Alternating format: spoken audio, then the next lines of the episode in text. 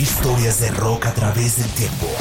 Este es Rock a Domicilio, el podcast con Alberto Marchena.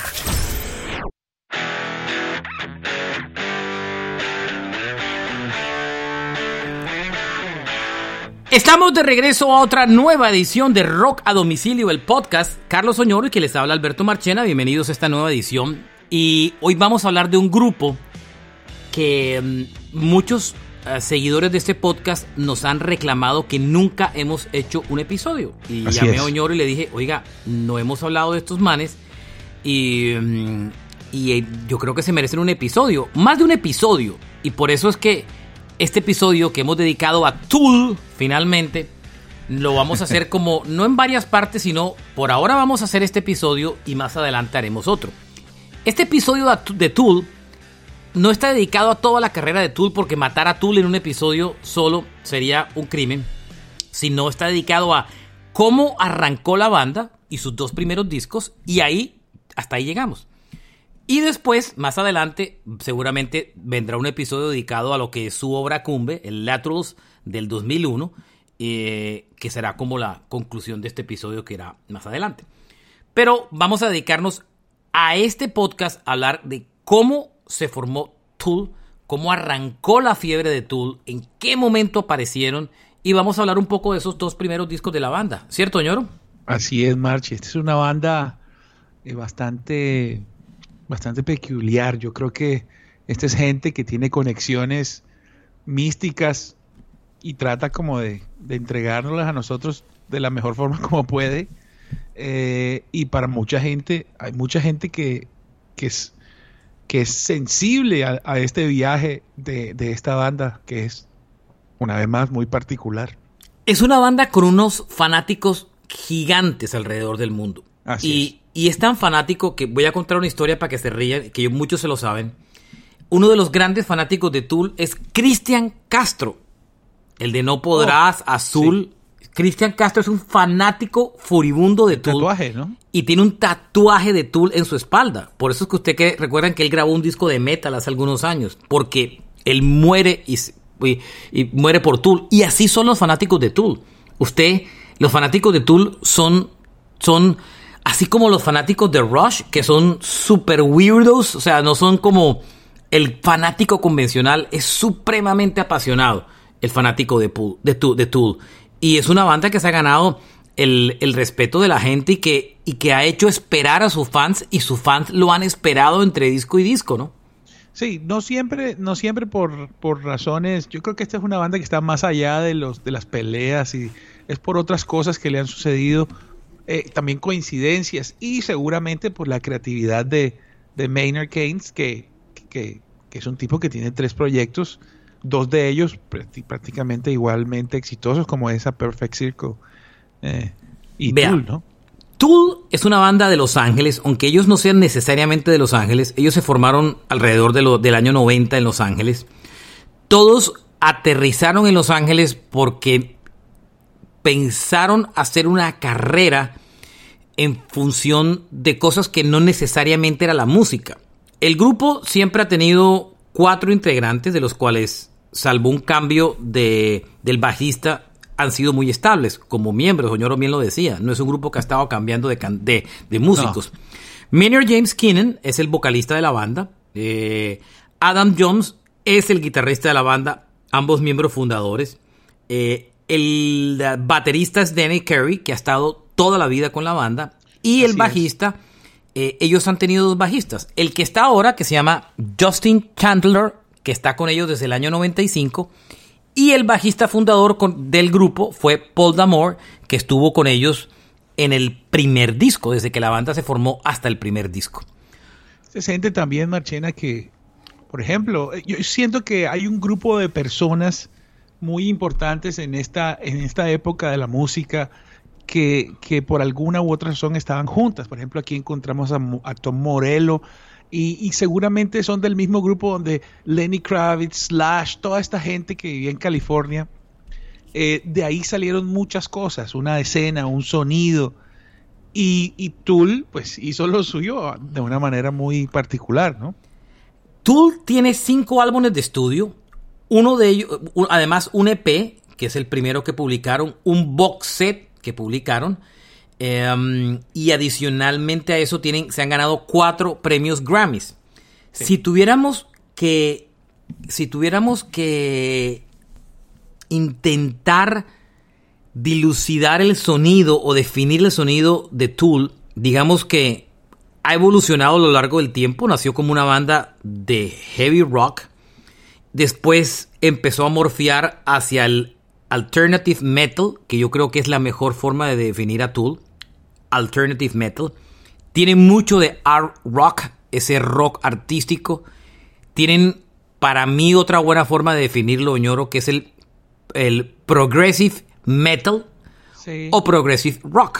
Eh, lo que pasa es que ahí hay, imagínate, para catalogar a un artista, pero digamos que el sonido de sus guitarras, la forma como suena la banda, el sonido solamente es como una mezcla de lo que es Soundgarden con Rage Against the Machine en cuanto a sonido.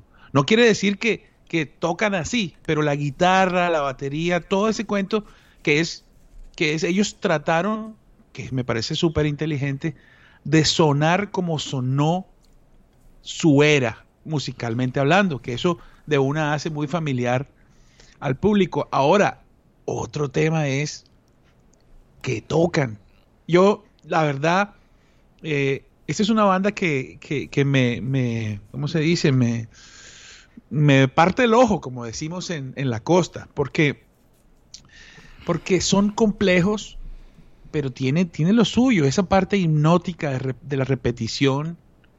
¿Sabes? E- Esto es una gente que utiliza la música con, con fines diferentes, ¿no? Que es, es- es algo interesante, Marchena. No es un grupo para todo el mundo, es un, No. es, es un grupo que uno tiene que, es un, para mí, Tool es un, es como el sushi, es un gusto aprendido, es un, es un placer adquirido, es una cosa que, que uno tiene que de, de, de, de- de entrada no te engancha. Tú Pero tienes usted que... le echa teriyaki y de una le sale rico. Sí, eh, exacto. Eh, uno tiene que o, o- o lo pone tempura, pero no, esto Eso. tiene es como el caviar, tiene no es una cosa que te gusta de entrada, es un placer adquirido, es una cosa que uno va eh, encontrándole el gusto. Eh, así para mí es la música de Tool. El primer encuentro que usted tiene con Tool es un grupo que le va a parecer difícil de digerir, eh, complejo, pero después cuando se mete lo engancha. Solo tienen cinco discos, insisto. El, de- el debut, el Undertow del 93, que fue un álbum cargado hacia el heavy metal.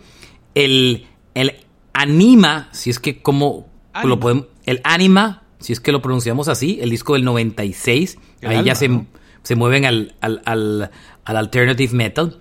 El Laterals, que es el disco del 2001, que es para muchos su obra cumbre. El, el A Thousand Days del 2006. Es una berraquera ese disco, Marchena. Y el último que publicaron en pandemia en el 2019, el Fear Inoculum, que eh, también ha recibido muy buena crítica. Han vendido 13 millones de discos, no han vendido Epa. tanto porque les tocó la época de mm, ya donde no se vendían discos. Hey, solamente tienen dos discos antes del 2001. Claro. Y adicionalmente a eso, Ñoro, ellos incluso durante mucho tiempo la música no estaba disponible en, en las plataformas de streaming. Tuvieron una Eh, pelea con su, con su disquera que les impidió incluso tocar. Mm. eh, Ahí llegaremos a esa historia. sí. Y hay otra cosa interesante también ahí, Oñoro, y es que eh, este es un grupo que es- tiene tantos fanáticos que en estos días estaba viendo que en la gira de conciertos que van a arrancar ahora van a vender una edición especial del último álbum del Fear Inoculum que tiene no sé qué y que vale como mil y pico dólares. Ah, Solo la venden en el tour. Usted no la puede sí van a comprar. tener que demostrar los fans que son. Usted no la puede comprar ni online, ni en la página de la banda, nada. Solamente en los shows. Calcule. Vienen numeradas y todo. Eh, una vaina. Bueno, vamos a la historia, Oñoro, ¿le parece? Sí, dale. Estos, estos son como, como dibujábamos un poco, como siempre, el, el- el- el contexto del grupo para que lo tengan ahí de manera macro. Estos manes, todos terminan viviendo en Los Ángeles, como dije, por razones de sus carreras. Eh, ahí hay dos de ellos que son eh, Paul Damore, que era el, el, ah, bajista original, Y por otro lado también está Adam Jones, que es el guitarrista. Estos manes no querían hacer una carrera en música. Estos manes querían trabajar en, eh, en el film, en el, en el film industry. Trabajaron. Ellos llegaron a Los Ángeles porque querían meterse en el film industry. No pensaron en aterrizar como rockeros ni nada por el estilo. Incluso Maynard James Kinnan eh, también eh, venía de trabajar en visual arts, en artes visuales. Y Eso está clarísimo. Por trabajo y negocio terminó, eh, diseñaba y remodelaba tiendas de mascotas. Imagínense el viaje, para que tengan una idea.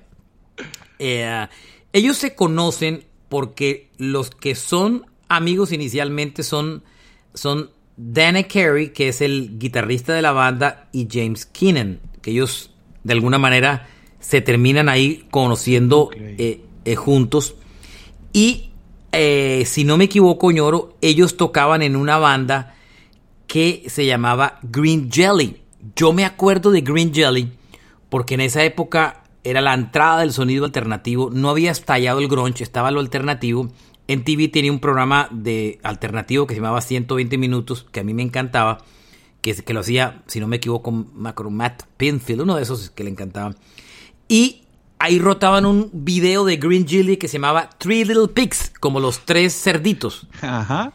Y esa, esa canción era, ese grupo era como un grupo de comedia, Oñoro. Pero yo me acuerdo de esa canción y le, y le voy a decir una cosa. Solo hasta hoy que, estaba preparando eh, este podcast, me enteré que ellos eran integrantes de esa banda. No tenían ni idea que ellos eran integrantes de, de, Green Jelly. Y Three Little Pigs fue el éxito más importante de ese grupo. Una canción chistosísima y que era como medio los tres cerditos. Y el video era.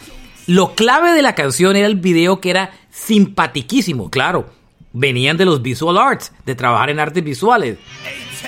Oigan a Three Little Pigs, el primer grupo donde estuvieron uh, Paul uh, y Menier. Y Danny Y Danny, perdón.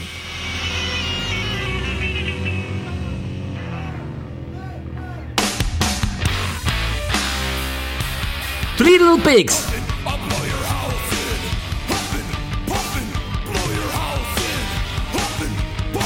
Yo me acuerdo el video, ñoro. En TV lo rotaba en la noche todo el día. A mí me parecía súper chistoso el video. Sí. Y la canción pesada. Pero es una canción que sin video tenía muy pocas posibilidades.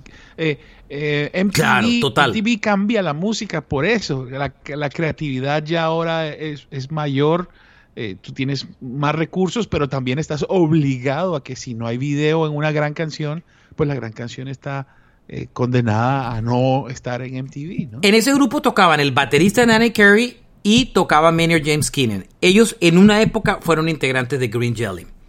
Eh, después, eh, Keenan conoce a Adam Jones, que es el guitarrista. Y esa historia usted se la conoce, el que se los presenta se conocen gracias a Tom Morello, ¿no? Claro, claro, son, son muy buenos amigos. Entonces, e, es como un circuito que hay ahí. Es, una, es, una, es una escena que tal vez como, como, sí, como Seattle en nombre es tan poderoso, no, no tenemos claro que también hay una cama de donde sale un montón de gente al mismo tiempo. Moreno los presenta, a Keenan y Adam, Adam, Jones, el baterista, se conocen, empiezan a hacer jamming y ahí arrancan, hasta que finalmente terminan buscando un bajista y completan la formación original de Tool. Mucha gente tiene cualquier tipo de teorías alrededor de Tool, pero ya eh, Keenan ya lo ha dicho muchas veces que Tool es, se está refiriendo a la herramienta, al miembro viril masculino, que no, que no se inventen lo que no es. Es la herramienta, literalmente. La bondad. Sí, te lo he dicho, qué pena, pero lo he dicho con todos.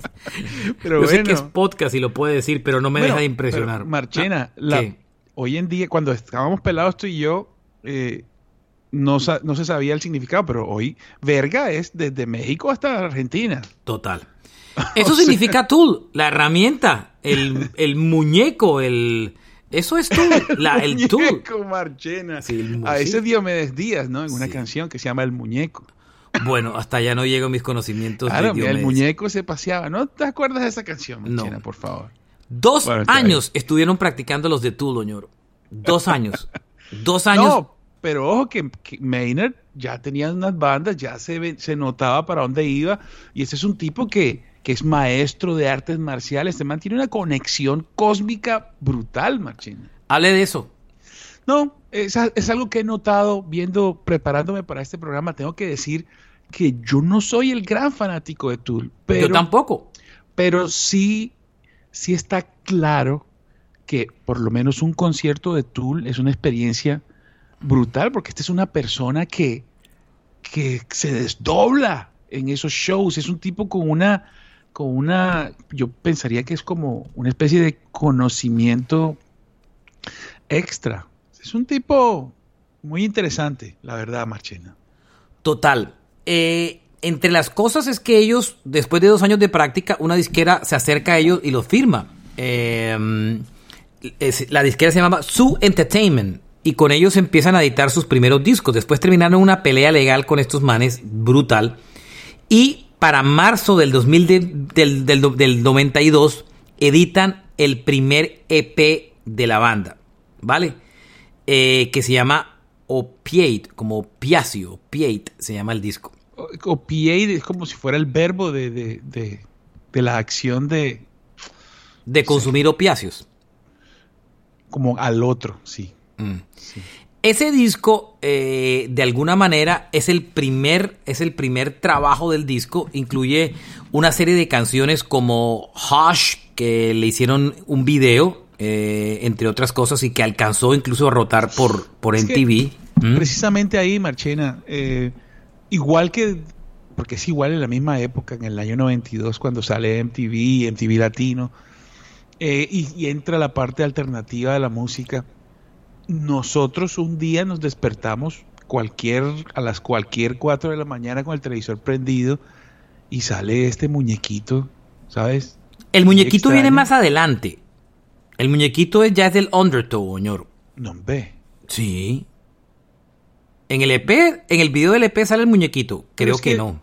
Es que, a ver, Sí. Sí, sí. No, el sí. video del muñequito aparece es en los videos del Undertow.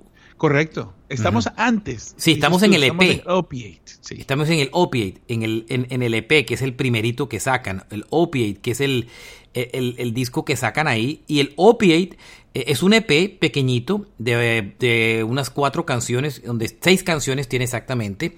En ese Opiate está Hush y Opiate, que fueron como los más conocidos.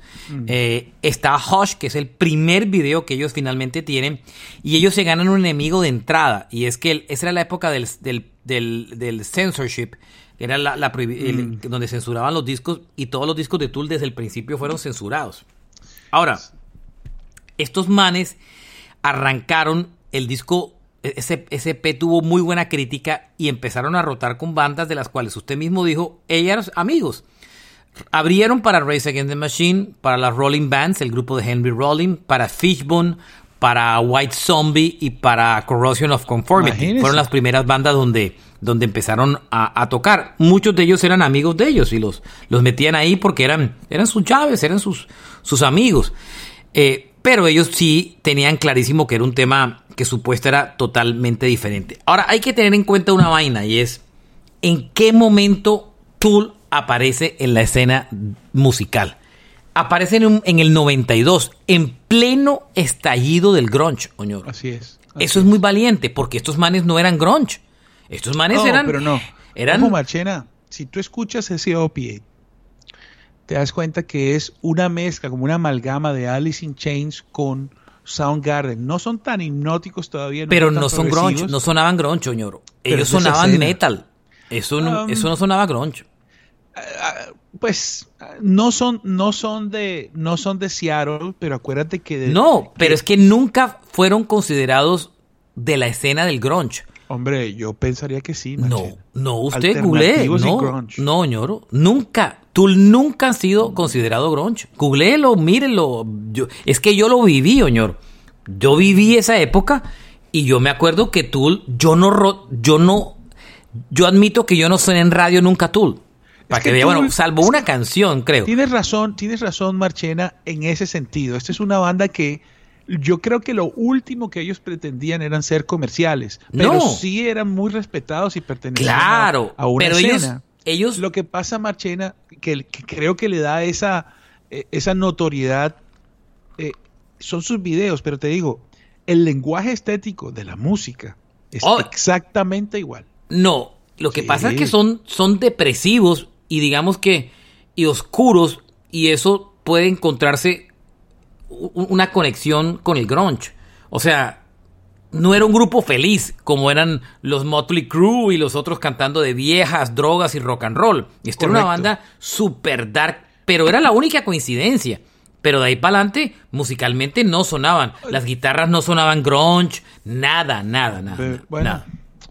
Es lo que, pues, mi, mi, humilde opinión, para mi concepto. Sí, e-, eran más pesados, pero acuérdate que, que Alice in Chains, antes de, el primer álbum de Alice in Chains es igual de pesado así, ¿sabes? Pero diferente. estos manes eran, de la historia estos manes eran bien progresivos, ¿sí me entiendes? Era como escuchar a un a un Jethro Tull y una banda de esas progresivas, pero parqueada en los años 90. ¿Sí me entiendes? Era Alice in Chains eran melodías construidas de manera diferente. Estos manes eh, eh, estaban rayaban, eran como unos Pink Floyd de los 90, en, guardando las proporciones. Yo digo, yo digo que ellos, ellos evolucionaron hacia, hacia eso que estás, hacia eso que estás contando. Yo pienso que esta es una banda que tiene, eh, desde, desde siempre, tiene una intención de comunicar algo que me parece brutal y muy profundo, pero ellos al principio están incluso limitados y ellos van desarrollándose. Por eso, como tú muy bien lo has dicho, es ya en Lateralus, donde, donde ya se convierten en una, en una institución muy brutal. Pero de todas maneras, yo, yo sí recuerdo eh, en la época de la venta de discos que, el álbum estaba por ahí. No el Opiate, el Opiate siento que vino después de un. O sea, salió primero. Pero es que el Opiate fue un EP, ¿no? Ya fue cuando la gente se enganchó que eh, echó para atrás. Pero ex, exactamente. Eh, cuando el Undertow empieza a, ¿sabes? a mercadearse y nos sorprendemos todos por los videos, el Opier enseguida sale, ¿no? Claro. Undertow, ellos ya hacen un cambio. Ya se alejan del heavy metal y se meten mucho más en el, en el alternative rock en, eh, como tal. En un momento, la, la, todo, todo eh, congestionado y transitado por el grunge por todos los lados. El disco sale el 6 de abril del 93. Sale ese disco. Ese disco eh, sale y, y, por supuesto, una de las cosas que, que, uno se da cuenta es que si lo compara con, con el EP inicial, este es un disco ya totalmente diverso. Muchas canciones originalmente habían, iban a ser parte del EP pero no terminaron en el EP, fueron publicados en este disco. Es mucho más pesado este disco que el, que el, que el OP8, mucho, muchísimo más, más, más pesados, pero ellos se lograron colar muy bien porque en ese momento estaba conviviendo la escena alternativa con la del grunge al mismo tiempo y, y esa escena convivió bien. Y ellos Nadie los identificó como grunge, pero sí como alternativos. Era como los metaleros alternativos. Y se colaron muy bien. Terminaron tocando en Lollapalooza. Cuando lanzan el Undertow, se cuelan Oñoro en el Lollapalooza eh, del 93. Inclusive los meten en el second stage, pero estaban el buzz, o sea, el boca a boca era tan grande que aterrizan en el primer escenario, Ñoro.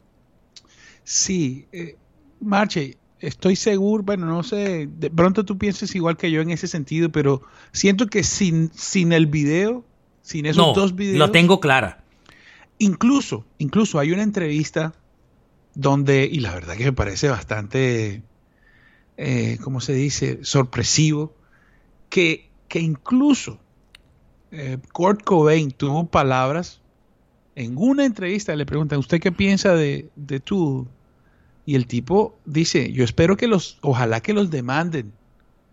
Eh, y cuando él habla de esto es porque el video de Tool, según él, es una copia de otra banda de los ochentas. ¿Sabes? Él de pronto estaba eh, enterado artísticamente del, del, de, de, Tool, pero, pero tan poderoso fueron esos dos videos que vimos que son increíbles. Ese, disco, ese disco tuvo. A ver, ese disco le fue muy bien. Fue disco de oro el mismo año, o sea, 500 mil copias, y para el 95 ya era platino. El disco lidió con la censura desde el inicio. Walmart, por ejemplo, no vendió el disco, que en esa época era muy vendedor de disco. Pero la gran diferencia, como usted lo dijo, lo marcó los videos. Para marzo del 94, publican, hacen el video de Sover, ese video del muñequito que usted mismo puede contar. Ese video yo me acuerdo haberlo visto y yo no entendía. Y, y, en TV le daba ese video. Y es la hora que nada. Y era impresionante. Todo el día rotaban ese video. yo, ¿Te acuerdas, Marchena, que el tipo abre el tubo y adentro del tubo pasa carne? Sí, el video era dark. Era... Y ese muñeco todo diabólico. A mí ese grupo me daba mucho susto. lo confieso. A mí Tool me daba susto en el inicio. En esos primeros tiempos, separar ese video de la música de Tool era imposible. Nada. Y Marchena, Tool fue, yo estoy coincido con usted. Tool fue lo que ese disco de Tool, el primer disco fue porque tuvo dos grandes videos, el de Sover y el de, el de Prison Sex. esa canción es. La letra de esa canción es súper dark. Eh, habla de abuso, ¿no? Abuso infantil. Hay una frase de esa letra que estoy intentando a ver si lo encuentro. Aquí está la frase. Esta es la, esta es la canción con la, la frase con lo que abre Prison Sex, que también tuvo un video brutal con otro muñeco de esos. Dice: It took so long to remember just what happened. Mm, tomó mucho tiempo descubrir lo que pasó. Eh, recordar. Recordar lo que pasó. I was so young and bestel then. Era muy joven en esa época. No sé qué, no me acuerdo qué traduce bestel. You know, it's hurt me. Ustedes saben que mirió, but I'm breathing. So I guess I'm still alive. O sea, mirió, pero estoy respirando, así que creo que estoy vivo. y aquí viene la frase. que dice, lo mismo que dice, perdóname, en, Alive, eh, el nombre de Pearl Jam, dice. Pero aquí viene la frase contundente. I got my hands bound and my head down and my, eye, my eyes closed and my throat wide open. O sea, este es el aviso sexual, ese es el contenido sexual. O sea, tengo las manos atadas, la cabeza abajo y mi, mi boca bien abierta. Es una referencia clarísima a un tema sexual, de abuso. Cuando este video sale, nadie le había parado bola al video y en TV inclusive estaba rotando el video de, de, Prison Sex. Y solamente hay un tipo de un canal canadiense que se llama Much Music que se da cuenta y dice... Es el sapo. Es el sapo. Y, nadie le había parado el tema y le, dije, es imposible que estemos pasando este video. Y arma una pelotera, censuran el video y en TV después cae en cuenta que el video era, la letra era muy pasado, nadie le había parado bola al tema, porque estaba todo el afán de Tool y los videos y tal, y, y, en TV prohíbe Prison Sex. El segundo video lo veta por el tema de Child, por las referencias tan explícita del tema de Child Abuse. Pero es que ese video les lo, lleva a ganarse un Grammy, señor. Estos manes tienen cuatro Grammys y se ganan Grammy en el primer disco. Sí, tú sabes que como, como creo que es el guitarrista el que, el que trabaja en efectos especiales en Hollywood, el video no es hecho por alguien más, es hecho por ellos mismos. Entonces, eh, los manes imitan a, uno, a un par de hermanos que se llaman los hermanos Kwai, que son animadores legendarios que han hecho videos. Eh, eh, la pelea del tema de Kurt Cobain es que Kurt Cobain le pidió permiso a los hermanos para grabar un video eh, con su misma onda y los hermanos lo, no, lo, no se lo permitieron, ¿sabes? Pero estos madres los copiaron. Por otro lado, eh, Undertow se grabó en, los, en el famoso estudio de Sound Cities. ¿Se acuerdan que los Foo Fighters hicieron un documental desde ahí, de esos estudios? Desde los Sound City Studios, lo grabaron entre octubre y diciembre del 92. Y estos manes cogieron tanta fuerza que no solo tocaron en el Lola, sino que abrieron... Esto fue clave la escena de ellos, o sea, ellos engancharon fans abriendo desde el primer disco para System of a Down y Red Hot Chili Peppers, señor. Bueno, pero un momentico, System of a Down, ¿qué año es ese? Pero acuérdate que, acuérdese que esto es el 93. Y System existía hace mucho rato, a que System explota mucho tiempo después. O sea, los artistas que abrieron para ellos. Dices tú? Ellos abrieron. Ellos le abrieron. Ah, bueno, a los Red Hot, claramente. Pero le abrieron assistant shows. También. Mm. Mira, eh, eh, yo creo que esa también es otra de las claves, porque esta es una banda, listo, usted ve el video y en el video no hay huella de ellos, usted no ve los rostros de, de, de, de esta banda tocando, de los integrantes tocando, pero en concierto es otra vuelta, es un voltaje muy bravo. A la fecha, el Undertow ha vendido 3 millones de copias en Estados Unidos. Y Triple el, platino. el, el crédito que tiene el Undertow, siendo que está lejos de ser el mejor disco Así de, es. de Tool y está lejos de ser un súper gran disco, la importancia que tiene y que le dan, porque fue escogido como uno de los mejores discos de ese año, fue porque mantuvo viva la llama de el legado del heavy metal que estaba en ese momento por el piso, ñoro. Es que acuérdese qué estaba pasando en heavy en el 93. Bueno, Marchena, es que hay un tema, ¿no? Hay un tema ahí que es que el, la música dura, el metal, entre comillas, fue muy popular durante los años 80. Claro, y en los 90 el bajón fue grande y Pero el- ojo ahí, ojo ahí que, que, que el metal se va de esa de esas grandes ligas, pero por debajo, por debajo empiezan a haber otras tendencias más pesadas como el death metal y ese death metal Marchena se combina con el con el progresivo y entonces de ahí sale la guitarra de siete cuerdas, de ahí sale el progresivo, y ahí sale tendencias súper complicadas que después bandas como Korn toman y la convierten en nu metal. Incluso se alimenta eh, Tool de esas, de esas también influencias, ¿sabes? Digamos que eh, perdió su lugar y afortunadamente lo hizo para poder darle paso a más sonidos, ¿sabes? Y ellos son un pedazo del metal. Lo que pasa es que poco a poco van refinándose. Esa es una parte chévere de esta, es una banda que, que evoluciona de, de muchas maneras, ¿no? y se alimenta de todo lo que hay a su alrededor. Sí, muy brutal. El siguiente álbum, el Ani ¿Cómo pronuncia el siguiente, el si- el siguiente disco? Yo El- digo que es Anima, o sea, ¿Anima? el alma, pero Mm. no sé. Ese disco se lanza el 17 de septiembre del año 96. Ese disco lo graban, eh, ese disco lo graban en unos estudios que se llama el Ocean Wave. Ahí graban el álbum. Y ese disco eh, en particular lo empiezan a grabar desde el año, aunque se publica en el 96, lo empiezan a grabar desde el año 95. Ese disco ya tiene un cambio porque ahí se va eh, Damore como, como el bajista y entra Justin Charlerlo como nuevo eh, integrante de la banda. Como dije, el disco lo publican en 17 de septiembre del 96. El el, el, el, Onima, como y, y el que sabe quién sabe quién marca ese disco. Este disco es más raro que el anterior.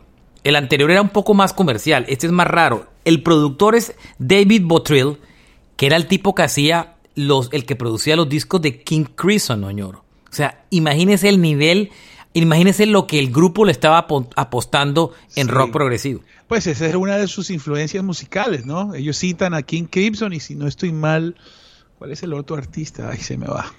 Pero sí, sí, es una de las influencias, King Crimson. El disco, eh, el disco, bueno, se debe pronunciar ónima. Se debe pronunciar el disco. Ómnima. Así estoy viendo aquí en un sitio.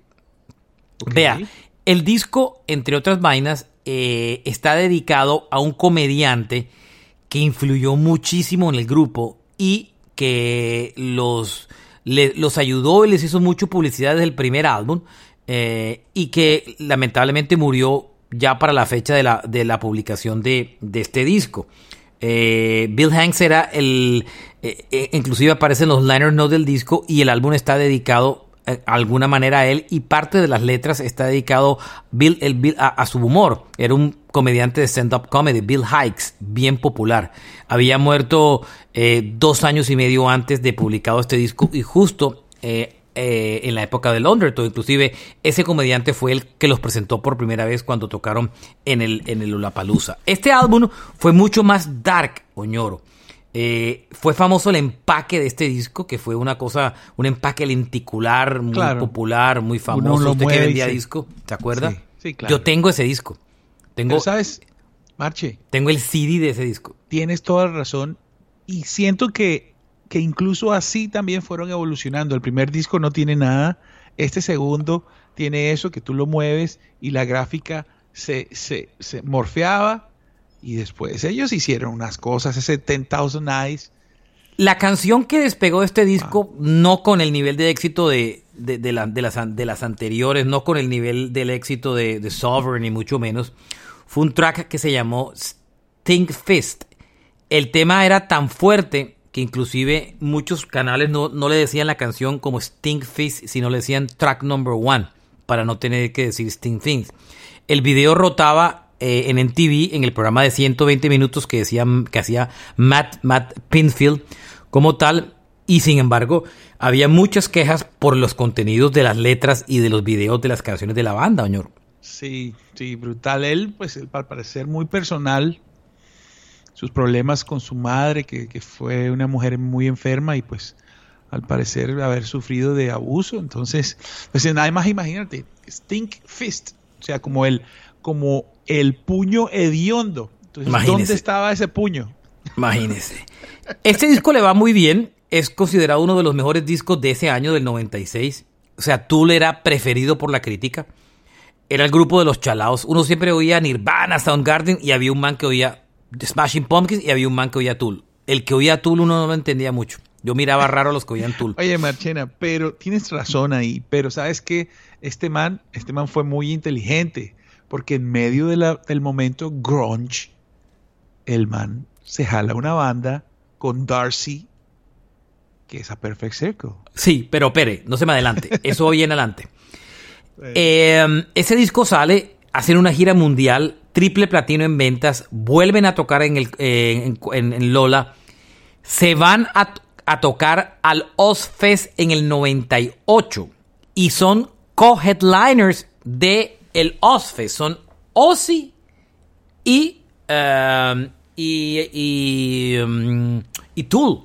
Son los co-headliners. Imagínese, calcule el nivel de la Sí, idea. Pero ese es, me- bueno, no sé, ahí me, me, me- no lo sé, no lo sé, pero no, espectacular, claro, buenísimo. El, el, el lío, el lío realmente viene después porque la disquera, eh, Sony. eh, eh, la, la disquera que era, era, ¿cómo era que se llamaba la disquera? Volcano, no, Sub Entertainment se llamaba la Volcano, pero son Sí. distribuidos por Sony, ¿o no? Claro, pero esa disquera entra en unos problemas legales. Aquí estoy viendo el afiche del Ozfest del 98. Aquí, mírelo. Tocaban Ozzy Osbourne y Tool a la cabeza y abajo estaba Megadeth en chiquito, ¿no? Imagínese, Ozzy y Tool en la cabeza. debajo. Abajo Megadeth y Limp Bizkit, Soulfly, Motorhead, Seven Dust, Cool Chamber, Life of Agony, Incubus, The Melvins, que fue un grupo que Tool obligó a meter en la gira, Snot aparecía por ahí y Kilgore. Y en chiquito, Oñoro, aparecía por allá System of a System of a Down. Down. Porque, porque System había ya arrancado, pero Tool, Tool pasó por encima de ellos. O sea, Oye. Tool enganchó más rápido el éxito. Sí, bueno, eso lo único que me dice es que los manes de Tool son poderosos porque yo no sé si Megadeth, por ejemplo, si Soulfly, eh, es- los mismos Incubus. Mira, Motorhead está más pequeñito y eso que Motorhead es... eh, Pero es que el boss de, estos manes era la locura, Oñoro. O sea, Tool era Tool en su época, desde un principio, desde su segundo. Y eso que no habían sacado el mejor disco, ¿no? Ahí hay un tema porque eh, esta disquera a, las que ellos, a, a la que ellos, per- a que ellos pertenecían, eh, eh, su entertainment terminó comprada por otra disquera que se llamó Volcano Records. Y Volcano, y ellos intentaron abrirse de Volcano Records y Volcano los demanda por simplemente haber oído una oferta y los bloquean. Aquí en este tiempo, cuando los bloquean, es cuando Maynard James Keenan arma el grupo del que usted tanto habla, que se llama A Perfect Circle. Que, que me perdonarán los fanáticos de Tool. eh, yo siento que esta es una banda que ayuda a que Maynard Keynes sea mejor interpretado y donde tiene los, las dos cosas de los, lo mejor de los dos mundos.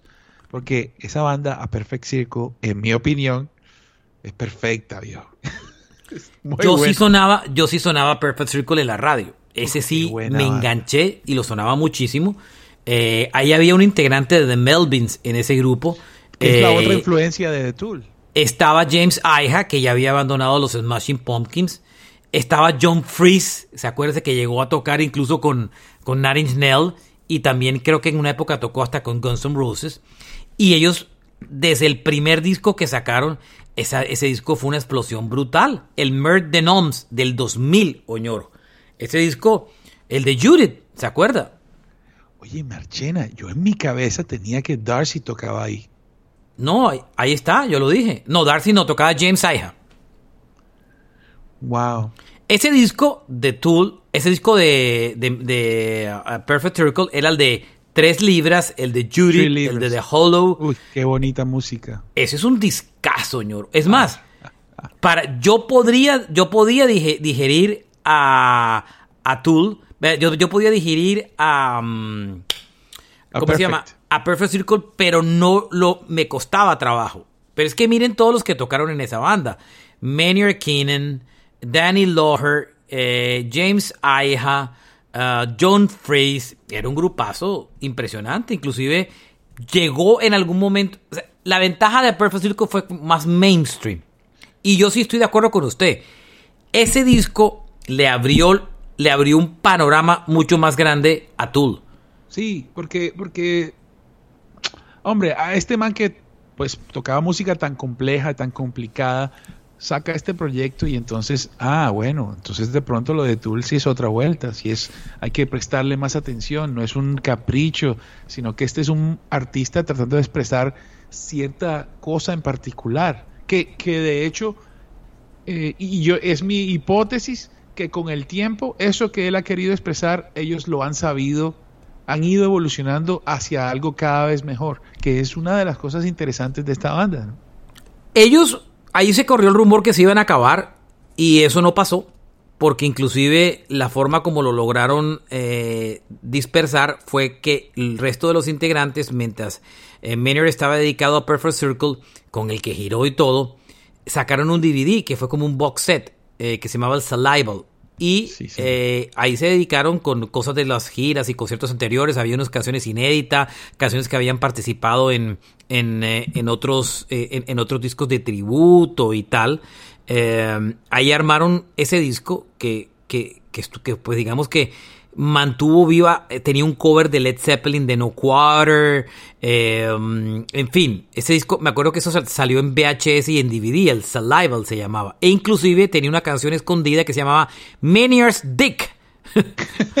o sea, Tool. Tool, Tool, como tal. Y ahí es hasta donde llegamos en este momento nosotros de la historia, ahí paramos porque el próximo salto fue eh, el regreso otra vez de Tool en un disco que merece un episodio solo, por supuesto, que es el Laterals del 2001, que es uno de los mejores discos de, de, comienzo de siglo, la verdad. Así es. Y ahí demostró también otra canda. Cuando el Lateral sale, ya todo el new metal, ven, toda la estantería del new metal ya se empezaba a caer. Y estos manes, campantes, reinando, señor. Sin problema, porque no, porque hacían parte cronológica de un poquitico estética, pero eran otra vuelta. Y es una vuelta muy mucho más respetada. Eh, ya lo hemos dicho eh, aquí que, bueno, no solamente la muerte de los cantantes fue la que acabó con todo, sino que también eh, ese estado de ánimo es difícil que esté ahí siempre, ¿no, Marchena? Total, total. Así llegamos al final de este episodio. Que continuará en algún momento con un episodio dedicado al Laterals, por supuesto. Eh, hay que hacerlo. Pero yo creo que ya hemos, hemos, hemos salido de ese atrancado que teníamos de no haber hecho nada de Tool. Y, y que creo que para los que son fanáticos, creo que ya se sienten reivindicados. Y para los que, y probablemente no le hayamos dicho nada nuevo, pero para los que no conocían tanto la historia de Tool, sí es una buena forma de Um, de, de, entender una banda que, que, que aunque tiene una gran fanaticada, en el fondo siguen siendo incomprendidos por muchos fans, de alguna manera. Tiene, tiene su lugar y ellos están bien ahí donde están. Es, es totalmente intencional y eso también les da, eso es parte de la, del atractivo. Oye, Marchena, y quedamos justo en el momento en que la cosa se pone buena, porque ellos a partir de ahí se harían gigantes, pues musicalmente hablando. Correcto. Tool, entre otras cosas, eh, anda girando. Tiene concierto en Copenhague el 23 de abril y, y, están de gira de conciertos. Están rotando por Canadá, están por Europa, Alemania, Berlín y toda la historia. Andan en gira europea hasta mayo de este año. Ahí están, funcionando los Colombia Tool. que no suena por ahí. No, no, no, no lo veo por aquí. ¿Será que alguien se le mide a Tool? O no, no mídasela a Tool. Bueno, yo pienso que es costoso, pero imagínate este, imagínate este concierto, Marchena. Alice in Chains con Tool. ¿Ah? Mm. ¿Cómo la ves? ¿No te gusta? Pues sí, la verdad. Suena muy bien. Están girando, ya volvieron a hacer sus giras y aquí estoy viendo que están tocando, que hay en el setlist. Tocan 13 canciones. Están haciendo la gira del Fear Inoculo. Y le quiero decir, y le quiero botar un dato. No tocan, no, no tocan, están tocando prácticamente ese disco. No están tocando nada del álbum debut ni de nada. Tocan más de lo nuevo. Tocan más de lo nuevo. Ahora que estamos hablando de este artista Marchena, así de, de, de bonus track para los oyentes, los que todavía no conocen a Opeth, échele un ojo. Opeth. Muy bien, gracias por oírnos. Este fue Rock a Domicilio Podcast. Carlos Oñoro, Alberto Marchena. Larga vida al rock and roll. Bye. Chao, Marche. Abrazos.